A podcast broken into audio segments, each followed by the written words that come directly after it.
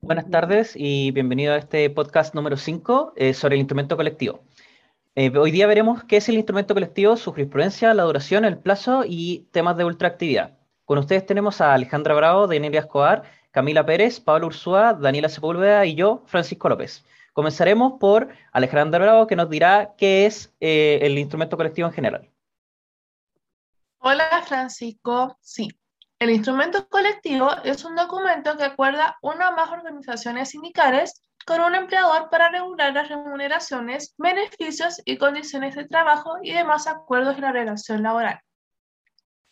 Estos pueden tener diferentes orígenes, que obedecen a la clasificación de los instrumentos colectivos según eh, la ley sindical y el texto de la reforma laboral de Luis Lizama Portal. Estos son el primero puede ser que sea un contrato colectivo, que es el que proviene de una negociación colectiva arreglada. El siguiente es un convenio colectivo, que proviene de una negociación colectiva no arreglada.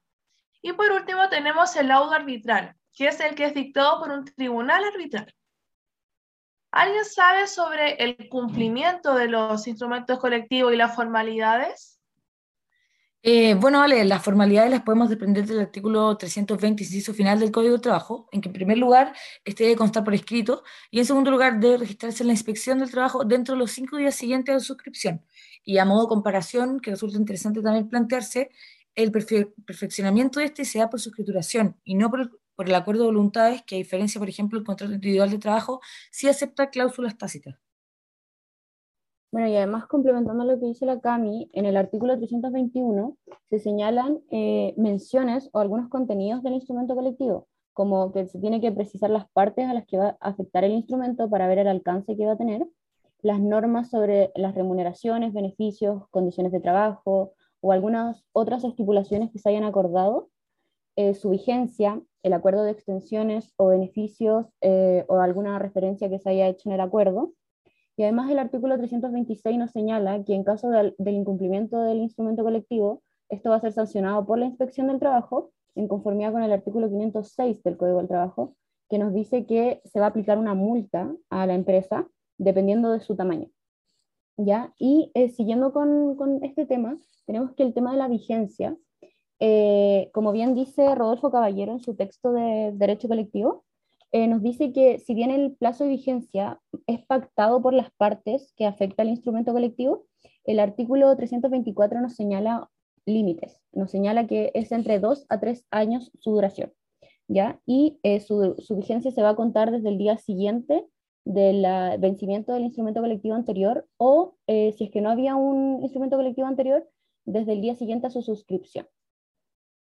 Incluso, como dato, hasta el año 2001, por la ley 19.759, la ley solo imponía un periodo mínimo de dos años de duración, pero no establecía un tiempo máximo, por lo que obviamente esto permitía que estos instrumentos se extendieran necesariamente a lo largo del tiempo, por lo que el poner un plazo máximo y un plazo mínimo permite controlar un poco su efecto y su efectividad, además de darle en este periodo eh, mayores posibilidades de que las partes se adecúen a nuevas condiciones eh, comerciales, económicas, etcétera.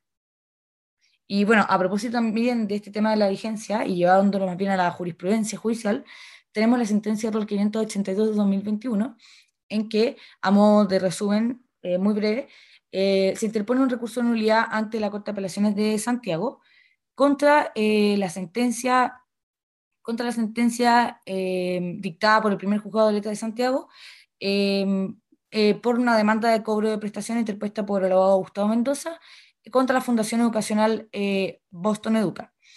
Eh, en esta, obviamente, se hace, y lo que nos interesa es que en este instrumento colectivo se había, em, se había suscrito que em, los, este, este bono de estímulo de asistencia eh, se pagaría al trabajador dentro del mes que se trate y que haya cumplido con el 100% de asistencia. Sin embargo, con este tema de la pandemia, obviamente no se podía cumplir con este requisito de presencialidad, además de que este instrumento estaba eh, tenía, como sabemos, tenía una vigencia de tres años, que es dentro del plazo que se puede hacer, por lo tanto seguía vigente. Y la sentenciadora eh, lo que hace es que de alguna forma no acoge esta demanda de cobro prestaciones, por lo que no solamente está generando una infracción al artículo 324 del código que regula el tema de la vigencia, porque todavía seguía vigente, sino que además le está permitiendo al empleador em, eh, modificarlo unilateralmente al no pagar este, este bono que estaba suscrito en el contrato y por lo tanto también va contra el artículo 1545 del Código Civil, que es una ley para las partes. Bueno, ahora les voy a contar un poco de los efectos de estos instrumentos colectivos. Dentro de los efectos podemos encontrar dos eficacias. Tenemos la eficacia normativa y la eficacia personal. La eficacia normativa es la aplicable a todos los trabajadores con contrato de trabajo y que hayan sido parte de la suscripción de este instrumento colectivo. Dentro de esta eficacia encontramos tres efectos. El efecto imperativo dice básicamente que lo estipulado en el instrumento va a reemplazar automáticamente lo estipulado en el contrato de acuerdo a la misma materia. El efecto de la inderogabilidad dice que un trabajador sujeto a este instrumento colectivo no puede acordar con su empleador una desmejora de lo que sea objeto de este instrumento colectivo. Y por último encontramos el efecto ultraactivo, el cual va a ser tratado a continuación, pero básicamente este dice que el instrumento colectivo que se haya extinguido y no se pacte uno nuevo, va, todo lo que se haya pactado en ese va a o sea, transferirse al contrato de trabajo. Hay algunas excepciones que van a ser tratadas también a continuación. También tenemos la eficacia personal, que nos habla que los instrumentos colectivos son aplicables a los trabajadores que son representados por sindicatos o por grupos negociadores. Dentro de este tenemos el efecto colectivo que dice que los trabajadores que al momento de haberse firmado el instrumento colectivo no pertenecían a la empresa o no participaron de la negociación colectiva, igual podrán beneficiarse de este instrumento si así lo consienten y aceptan unirse a este grupo. Ahora van a, vamos a tocar un poco más en profundidad el efecto de la ultraactividad.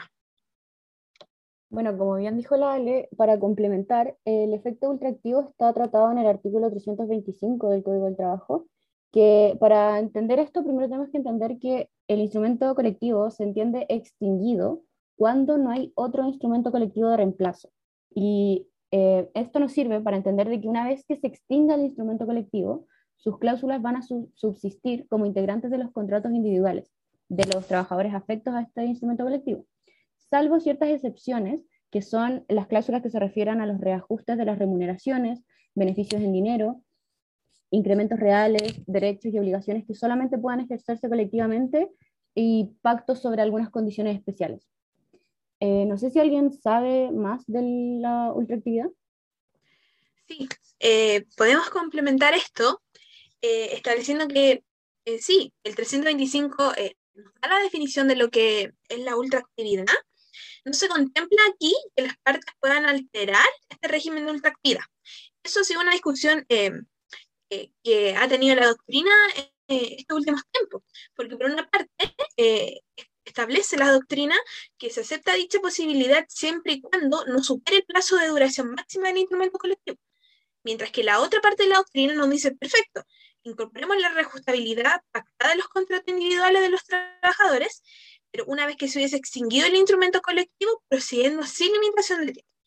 Eh, aquí en la otra actividad nosotros nos preguntamos realmente a quién la beneficia.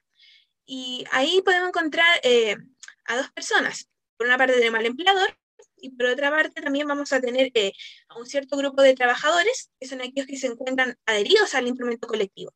Y ello porque la ultraactividad va a operar incorporándose al contrato colectivo que se extinguió. Pero si bien también los beneficia a ellos, hay ciertos trabajadores a los que si bien se les va a aplicar todo o parte del instrumento colectivo, esto no contempla la calidad de trabajadores afectados al instrumento. Y ellos son aquellos trabajadores sin afiliación sindical que acuerdan con el empleador la aplicación del instrumento colectivo suscrito por una organización sindical. Eso es lo que nosotros eh, conocemos como la extensión de beneficios. Eh, Francisco, eh, yo sé que tú conoces más del tema, así que cuéntanos. Sí, eh, otras dos cosas que tenía que decir o que quería decir en general eran sobre el tema del plazo y la exclusión de la ultraactividad. De, la ultraactividad. Eh, en temas de plazo, tenemos que eh, esta ultraactividad comienza al término de la vigencia del instrumento colectivo y depende netamente de la extensión del contrato individual. Y en temas de la exclusión, tenemos que decir que la ultraactividad no es en general absoluta. Se excluyen ciertas cosas dentro de la ultraactividad, como así sean los derechos y obligaciones que pueden ejercerse de manera colectiva eh, o, aquellos que el trabajador no puede ejercer de manera individual o independiente del negociador. Em, la aplicación del contenido normativo, o sea, aquellas estipulaciones sobre reajustabilidad eh, por variación del índice de precios del consumidor, los incrementos reales acordados o el sobreajuste del IPC y los pactos sobre condiciones especiales del trabajador contemplados en los artículos 364 y siguientes. No sé si alguien más quiera hablar de otro tema. Sí, eh, la ultraactividad es un tema bastante eh, controvertido y Gamonal, Sergio, eh, don Sergio Gamonal nos pone en diversas situaciones que pueden surgir con la ultraactividad. Nos hace la pregunta de qué implica que, aquí en la ultraactividad las antiguas cláusulas que eran individuales, se refieren a la reajustabilidad de las remuneraciones y los demás beneficios pactados en dinero, así como los incrementos reales de, las eh, remuneraciones, recuperen su vigencia. ¿Y es lo que nos indica él? Si bien el Código del Trabajo no lo regula, el derecho al trabajo tiene una finalidad protectora y así como en la regla general de la norma más favorable, se estima que una vez extinguido el instrumento colectivo, las cláusulas individuales anteriores relativas a la materia exenta de la ultraactividad van a recuperar su vigencia. Pero asimismo, eh, puede surgir otra pregunta que nos dice, ¿qué pasa si el nuevo contrato colectivo no contempla cláusulas de ultraactividad de las remuneraciones y los demás beneficios pactados en dineros, o bien los incrementos reales, o, o aquellas relativas a los derechos y obligaciones que puedan ejercerse colectivamente. Y ahí se va a estimar que recuperan su vigencia las cláusulas individuales que eventualmente abarquen esta materia. Pero, ¿qué ocurre si el nuevo contrato abarca menos materias o bien materias distintas a la anterior? Y ahí las cláusulas del instrumento anterior que abarquen materias distintas van a subsistir por el efecto que tiene esta ultraactividad, eh, pero siempre con las excepciones que señala el Código del Trabajo. Y también nos pone en otra situación que, que da que pensar. nos dice qué sucede con aquellos trabajadores favorecidos por un acuerdo de extensión de beneficios. ¿Operaría la ultraactividad? Y se puede estimar que sí, por el carácter protector del derecho al trabajo, pero también del derecho colectivo. Sin embargo, la Dirección del Trabajo estima que no. ¿Esto por qué? Porque es el propio 325 el que nos dice trabajadores afectos. Y los beneficiados con la extensión no son trabajadores afectos al contrato colectivo. Entonces, eh, es una posición distinta que, nos coloca eh, don Sergio. Em, actualmente eh, vamos a pasar, vamos a dar paso al derecho comparado. Pablo. Buenas tardes, gracias por el espacio. Em, realizando un análisis comparativo entre nuestro ordenamiento jurídico y otros extranjeros, particularmente en el de España, eh, logramos encontrar, en cuanto a lo que respecta a instrumentos colectivos, eh, ciertas similitudes y diferencias entre los dos ordenamientos jurídicos. Eh, las principales similitudes que se pudieron encontrar fueron, en primer lugar, que en ambas legislaciones existe la ultraactividad y esta ha sufrido cambios legislativos a través de su historia, los cuales han intentado precisar y adecuar sus efectos según los fines legislativos que se han trazado. por otro lado, en segundo término, también pudimos constatar que tanto en España como en Chile, se contempla como fuente de la ultraactividad a la ley, aunque en el caso del primero eh, opera de forma subsidiaria a la voluntad de las partes sobre esta materia. En tercer lugar, eh, también constatamos que ambas legislaciones han optado por no prorrogar de forma íntegra el instrumento colectivo, eh, sino que han establecido excepciones al efecto ultraactivo. por otro lado, las principales diferencias que se, pusieron, que se pudieron encontrar dicen relación, en primer lugar, con la técnica de la ultraactividad empleada en cada país, puesto que mientras en España se opta por prorrogar el instrumento colectivo eh, en Chile, sus cláusulas se incorporan al contrato individual de los trabajadores afectados eh, a él. en segundo lugar, en la vigencia de la ultraactividad, la que tiene un carácter indefinido en Chile y una duración preconcebida en España, la cual es desde un año contado desde su denuncia, salvo que las partes acuerden otro plazo de duración. Eh, esta investigación nos permite determinar que ambos países podrían tomar elementos del otro para mejorar el sistema de ultraactividad establecido en sus legislaciones. En este sentido, eh, creo que la legislación española, al contemplar un plazo de vigencia de la ultraactividad en forma implícita, ha puesto una cuota de incerteza, por así decirlo, respecto de qué ocurrirá cuando termine el periodo de vigencia de la ultraactividad eh, y no existiera un instrumento colectivo eh, de ámbito superior o este establece condiciones inferiores de trabajo, cuestión que ha debido ser resuelta por la jurisprudencia.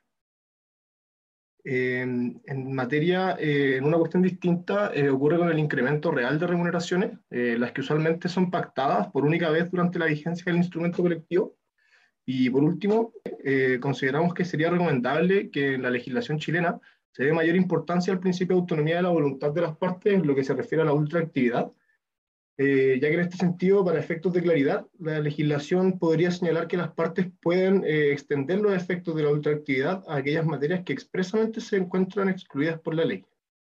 Es evidente entonces que en un sistema de relaciones colectivas eh, se requiere una institución como la ultraactividad para dar más estabilidad al régimen de condiciones de trabajo y remuneraciones que será aplicable a las partes para el caso de que no se renueve el instrumento colectivo que les era aplicable. Eh, sin embargo, una institución como esta, atendiendo a su carácter técnico, eh, puede ser mejorada para que opere de acuerdo con los fines del derecho del trabajo, que es evidentemente la protección de la parte más débil de la relación laboral, el trabajador. En cuanto a los sujetos que se ven beneficiados por la ultraactividad, comparativamente eh, en el caso de España, los sujetos que se verán beneficiados por la ultraactividad son eh, la organización sindical, el empleador y los trabajadores a quienes se les aplica el instrumento colectivo. Estos sujetos son beneficiados eh, ya que al contemplarse la prórroga del instrumento, por así decirlo, este sigue existiendo de manera que todos siguen aprovechándose de lo establecido en sus estipulaciones pudiendo exigirse recíprocamente lo pactado eh, en, el, acuerdo, ya que no ha desaparecido como fuente creadora y reguladora de condiciones de trabajo. Eh, por otro lado, en Chile no ocurre lo mismo, eh, ya que los sujetos beneficiados por la ultraactividad son el empleador y un grupo determinado de trabajadores, que serían los trabajadores afectos al instrumento colectivo. El sindicato que suscribió el instrumento no es uno de los beneficiados por la ultraactividad, lo serán sus socios que se encontrarán afectos al instrumento extinguido. Lo anterior, puesto que la ultraactividad opera mediante la incorporación al contrato individual de las estipulaciones del instrumento colectivo que se extinguió, pero lo que, eh, lo que pasa es que estas siguen estando vigentes, pero en un plano individual, con cada trabajador. Eh, bueno, aquí nos encontramos con alguien que quisimos hacer parte de nuestro podcast, que es Juan Andrés Barberi López. Eh, es jefe de director, director eh, de, de, sindicatos de la TAM, ¿no es cierto? Director sindical del sindicato número uno de pilotos de Lancargo. Excelente. Eh, entonces, eh, cuéntanos un poco, ¿cuántos años llevas tú ejerciendo como director sindical? Este año empecé en el segundo periodo, la verdad que en términos generales son cuatro años y medio hasta ahora salí, volví a salir reelegido para un segundo periodo y cada periodo dura aproximadamente tres años y medio, cuatro, cuatro años en total con el proceso de reelección. Cuéntanos un poco, eh, dentro de tus años de experiencia, eh, ¿qué tipos de instrumentos colectivos eh, son los que se usan con mayor frecuencia? Normalmente, cada tres años generamos un, contrato colectivo con la empresa pero hemos realizado también protocolos de acuerdo y anexos de contrato. Pero el contrato es el instrumento madre que, regula eh, tanto beneficios como obligaciones por parte del eh, grupo sindicalizado. y esto, estos contratos, ¿cuánto tiempo de vigencia por lo general tienen estos instrumentos colectivos y ¿Cuánto lleva vigente el último? Eh, generamos un nuevo contrato este año, pero normalmente los contratos tienen una vigencia de tres años aproximadamente. Y al llegar la fecha del vencimiento de dicho instrumento, ¿qué es lo que generalmente procede? En lo que procede, bueno, ahí la normativa y la reglamentación y las leyes especifican eh, varios procesos, como por ejemplo una un adelanto de mutuo acuerdo entre la empresa y el sindicato, o existe también eh, unos procedimientos donde se va a una negociación reglada que ya entran a regular fechas, o puede haber una extensión del mismo contrato que a través de, no me acuerdo si es la ley 938, que permite ampliar el contrato vigente por 18 meses más. Eso en caso que las partes no lleguen a acuerdo. Caso que las partes no lleguen a acuerdo, claro. Y hablando de llegar a acuerdo, ¿alguna vez eh, han tenido que negociar en una vía no autocompositiva, es decir, sometiendo la decisión a un tercero, eh, ya sea vía jurisdiccional o arbitral?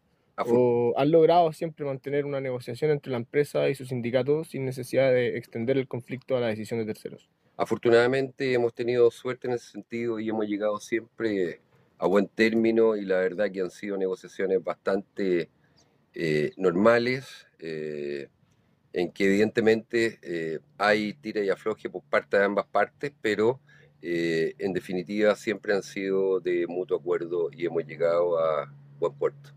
Y autocompositiva. Bueno, eso sería. Muchas gracias por su cooperación en nuestro podcast, señor Juan Andrés.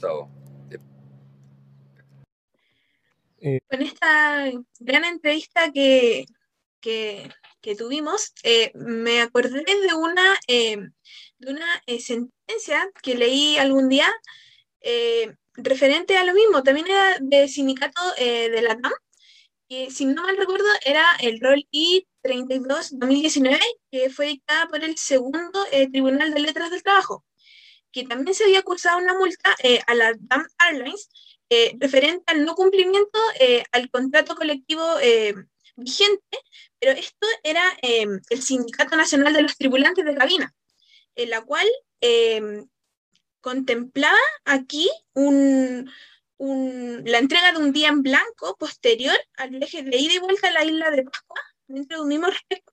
día en blanco era eh, aquel día que figuraba en el respectivo eh, rol de vuelo, sin actividad laboral, sin prejuicio de la facultad de la empresa, para programar alguna actividad día. Y eh, respecto de ello, me acuerdo que finalmente el tribunal eh, interpuesto incluso eh, un recurso de nulidad, pero eh, el tribunal falló y simplemente había que respetar la cláusula establecida dentro del contrato colectivo, que establecía efectivamente un día en blanco y que la empresa no podía programar ninguna actividad laboral para los tripulantes dentro de, dicho día. Entonces me, me, me hizo mucha noción con, con esta gran entrevista. Eh, dicha, sentencia. Bueno, después de todo lo anterior mencionado, eh, tenemos que decidir finalmente y concluir que el instrumento colectivo últimamente ha estado mejor reglado después de la reforma. Actualmente es una auténtica ley para las partes y después de haber revisado su evolución, jurisprudencia y el cómo se lleva la práctica, nos despedimos. Aquí en el podcast número 5 sobre los instrumentos colectivos. Nos vemos la próxima semana.